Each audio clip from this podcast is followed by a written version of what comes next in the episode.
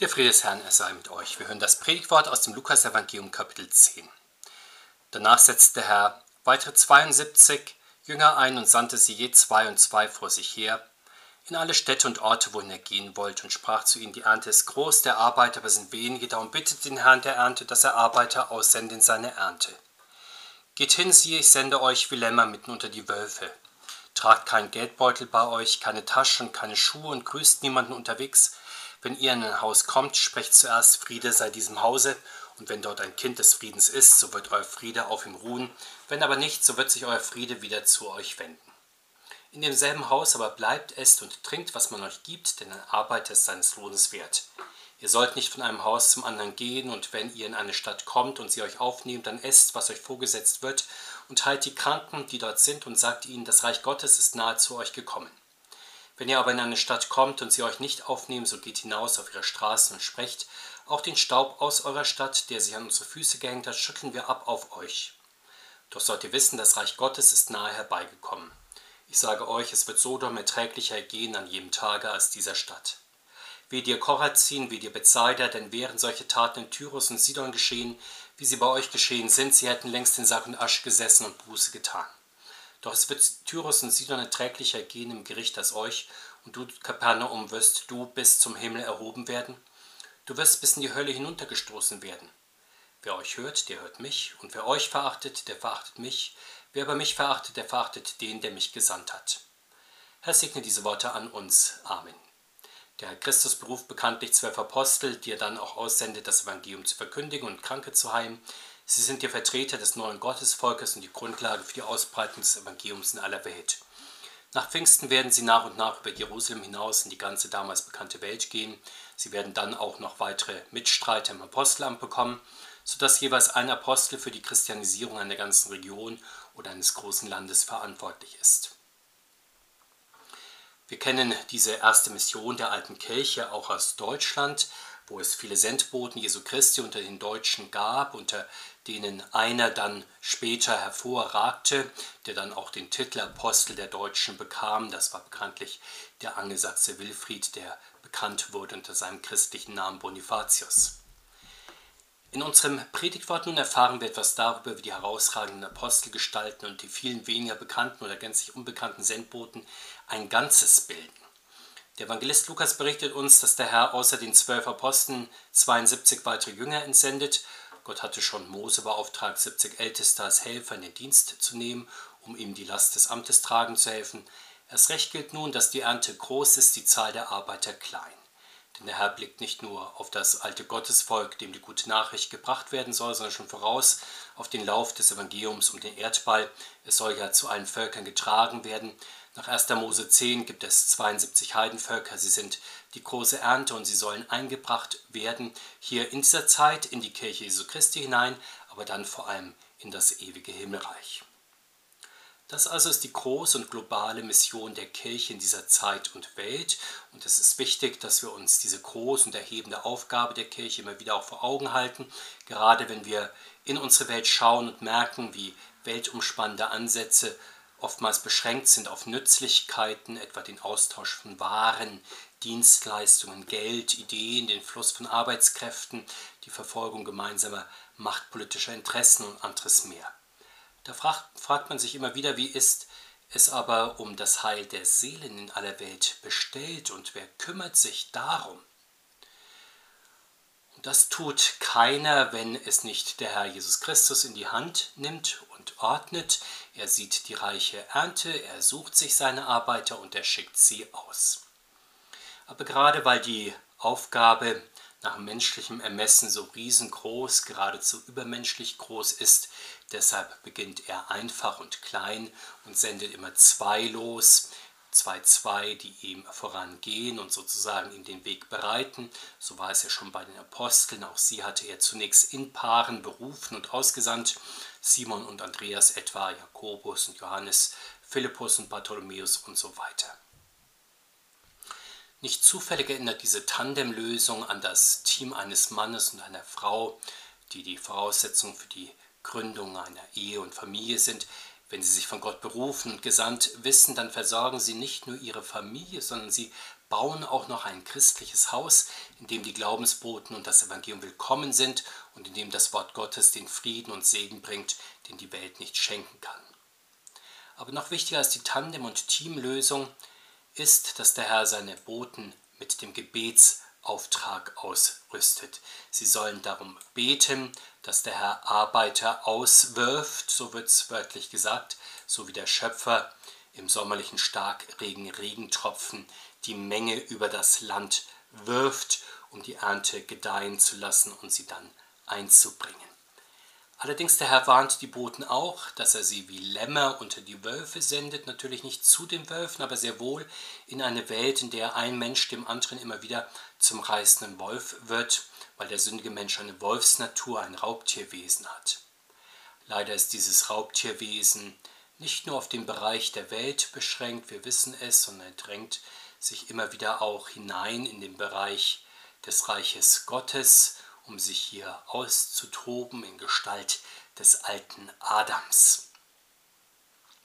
Deshalb haben Menschen in dieser Welt auch immer wieder Angst, besonders die Sendboten des Herrn und die Hirten einer Gemeinde stehen dann in der Gefahr, zu Mietlingen zu werden, die in der Gefahr fliehen oder gar selbst mit den Wölfen heulen.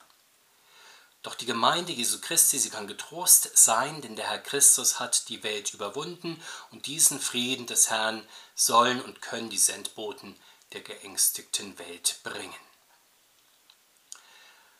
Auch einige sehr praktische Anweisungen gibt der Herr den Boten mit auf den Weg. Sie sollen mit sehr leichtem Gepäck unterwegs sein, sich nicht belasten mit Geld, Hab und Gut, damit sie nicht durch die Sorge darum von ihrer Sendung abgelenkt werden. Unterwegs dann sollen sie sich nicht aufhalten. Der Herr sagt, sie sollen niemanden grüßen und gemeint sind hier die zeitraubenden Formen der Begrüßung und der Gastlichkeit im Orient, die erst das umständliche Austauschen von den verschiedensten Höflichkeitsfloskeln erfordern, bevor man dann vielleicht zur Hauptsache kommt. In dieser Gefahr stehen natürlich auch bei uns die Hausbesuche eines Pfarrers, dass man sich hier im Smalltalk verliert, im unverbindlichen Gerät und gar nicht zum Austausch des Evangeliums und zum Gebet kommt. Der Herr macht weiter deutlich, dass hier dann nicht allein oberflächlich eine Oberflächlichkeit eine Gefahr ist, sondern auch die Härte mancher Herzen, die zwar den Glaubensboten empfangen, vielleicht aus Neugierde oder aufgrund mancher Konvention, weil man ja nicht unhöflich sein möchte oder es auch irgendwie dazugehört, aber auf das Evangelium legen diese Herzen vielleicht gar keinen Wert. Möglicherweise haben sie gar die entschiedene Meinung, dass sie es überhaupt nicht benötigen. Was ist da zu tun? Der Herr sagt, dass die Boten den Frieden des Herrn einfach dem Haus und seinen Bewohnern zusprechen sollen. Dann wird sich zeigen, wer ihn aufnimmt. Auf dem guten Land wird er ruhen und Frucht bringen, vom schlechten Land wird er gleichsam abprallen und wieder zu den Glaubensboden zurückkehren, sodass er nicht verschwendet oder verloren ist. Man mag sich das wiederum am sommerlichen Starkregen vor der Ernte deutlich machen. Je ausgedörrter und härter ein Boden ist, umso weniger von dem Sommerregen nimmt er bekanntlich auf. Das ist natürlich traurig und schlecht für diesen Boden, für sein Gewächs, aber der Regen ist deshalb ja nicht verloren. Er fließt gerade über die harten und die versiegelten Oberflächen sehr schnell ab und den Böden zu, die aufnahmefähig sind. Und dort, wo alle Böden steinhart sind, da kehrt der Niederschlag dann über die Flüsse sehr schnell wieder zum Meer und in den Klimakreislauf zurück. Ganz ähnlich ist es auch mit dem Wort Gottes. Es bleibt an den bereiten Herzen und an den beackerten Gemeinden hängen und bringt hier sehr gute Frucht, während es von den anderen abprallt und wieder zu den Glaubensboten und letztlich zum Herrn zurückkehrt. Und selbst in diesem Fall der Rückkehr war das liebe Gotteswort ja nicht unwirksam, sondern es war sozusagen wie ein Radar tätig und höchst wirksam. Es hat festgestellt, wo fruchtbarer und wo unfruchtbarer Glaubensgrund gewesen ist. Sehen wir nun weiter, was die Glaubensboten tun sollen, wenn sie in einem Haus aufgenommen worden sind.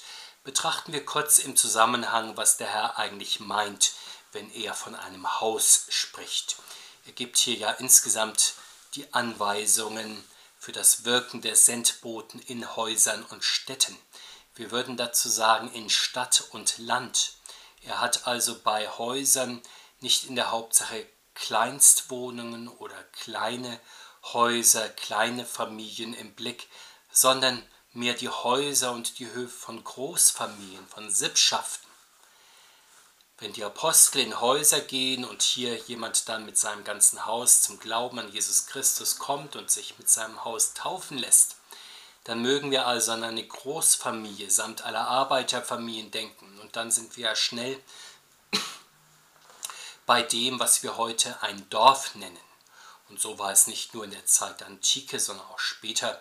Denken wir nur an unseren Ort Gestungshausen, der nach dem christlichen Franken Gesto oder auch Gesting benannt ist, also nach einem Sippenoberhaupt, der ein Edler oder ein freier Franke war. Und vielleicht auch das erste Gotteshäuslein hier am Ort begründet hat. Wenn dann also ein Glaubensbote hier nach Gestungshausen kam, dann vielleicht zunächst in das größte Haus, im Dorf zu Gesto oder Gesting natürlich nicht nur zu ihm privat, sondern dann zu allen Menschen des Dorfes, die aus diesem Anlass beim Hofbauen versammelt waren und dann später in das Haus Gottes in Gestingshausen gekommen sind, um das Wort Gottes zu hören.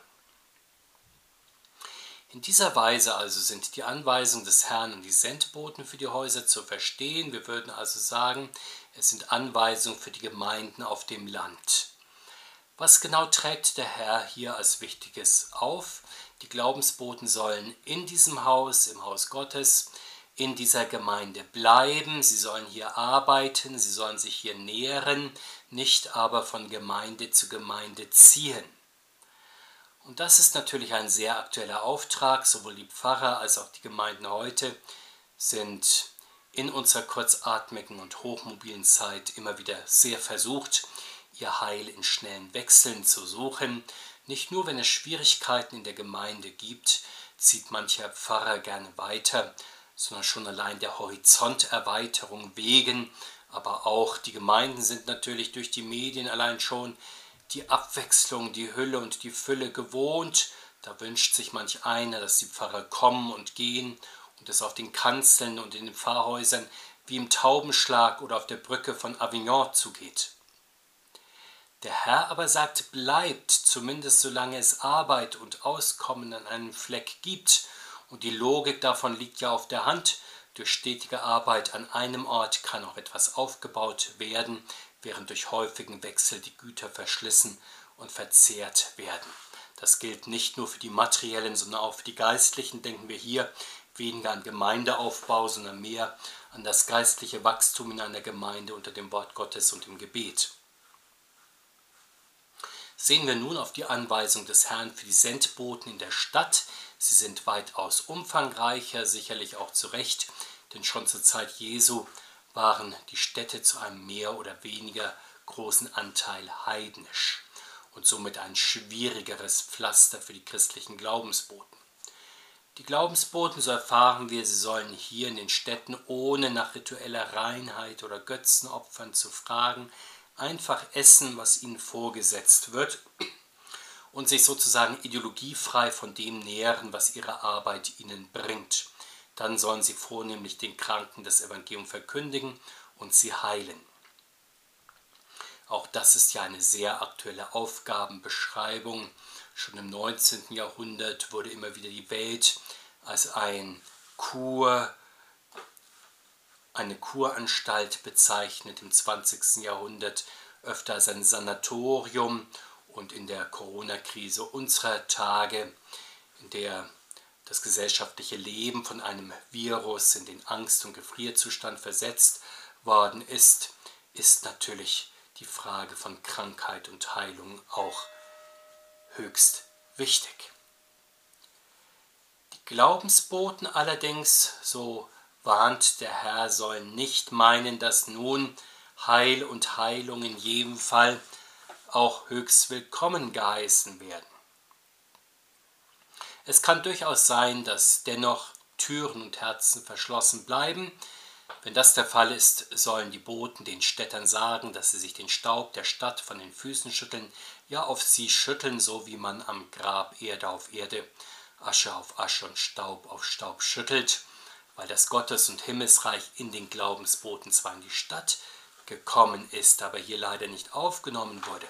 Man soll ihnen auch sagen, dass es Sodom im Gericht besser gehen wird als dieser Stadt, denn Sodom hatte ja immerhin Lot, die Engel Gottes, aufgenommen. Nicht nur den Glaubensboten geht es so, dass manche Städte für das Christentum verschlossen bleiben und verloren sind. Selbst dem Herrn Jesus erging es ja so. In den kleinen Städten am See Genezareth, in Korazin, Bethsaida und Kapernaum hat er Buße und das gekommene Gottesreich gepredigt, das Evangelium verkündigt und viele Kranke geheilt. Aber die Menschen in Galiläa kamen durch seine Wunder nicht zu wirklichem Glauben, zumindest die Mehrheit nicht. Heidnische Großstädte würden wie zur Zeit des Propheten Jona, so sagt der Herr, aufrichtig Buße tun, wenn ihnen so gepredigt würde wie diesen Städten. Und deshalb klagt der Sohn Gottes über das Unglück, dem sie entgegengehen. Den Heiden, so sagt er, wird es im jüngsten Gericht besser ergehen als ihnen. Selbst Kapernaum, die Wahlheimat des Herrn, wird im Gericht bis in die Hölle, bis in die Unterwelt hinabgestoßen werden. Und in der Tat vom lebendigen Kapernaum ist heute nichts mehr übrig. Es ist wie vom Erdboden verschluckt. Die Archäologen versuchen Spuren der Vergangenheit wieder dem Erdreich zu entlocken und Pilger sehen dann die mühevoll rekonstruierten Überreste einstiger Größe.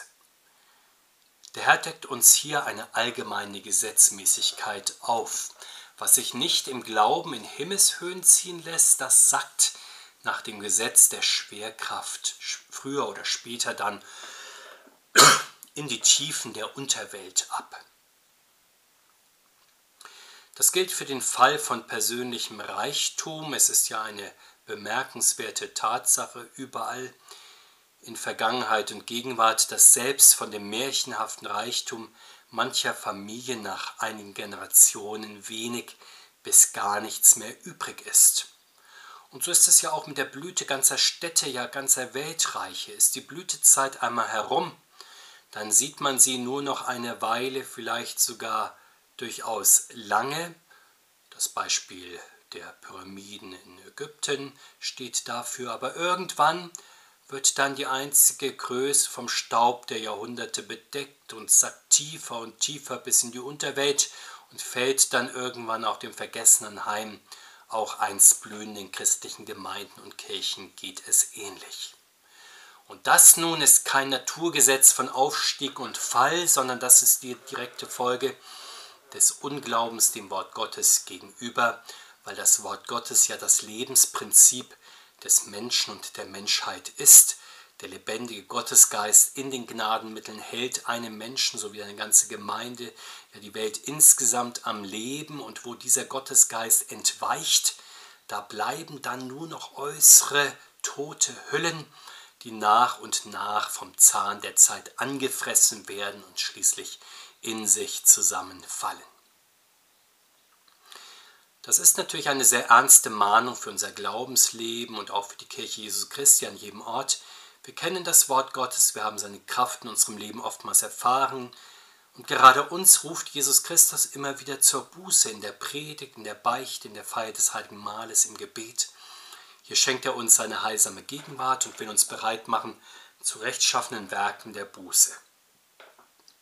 Das sehen wir auch an frommen Christen anderer Konfessionen, die uns darin Vorbild sein und uns anspornen können.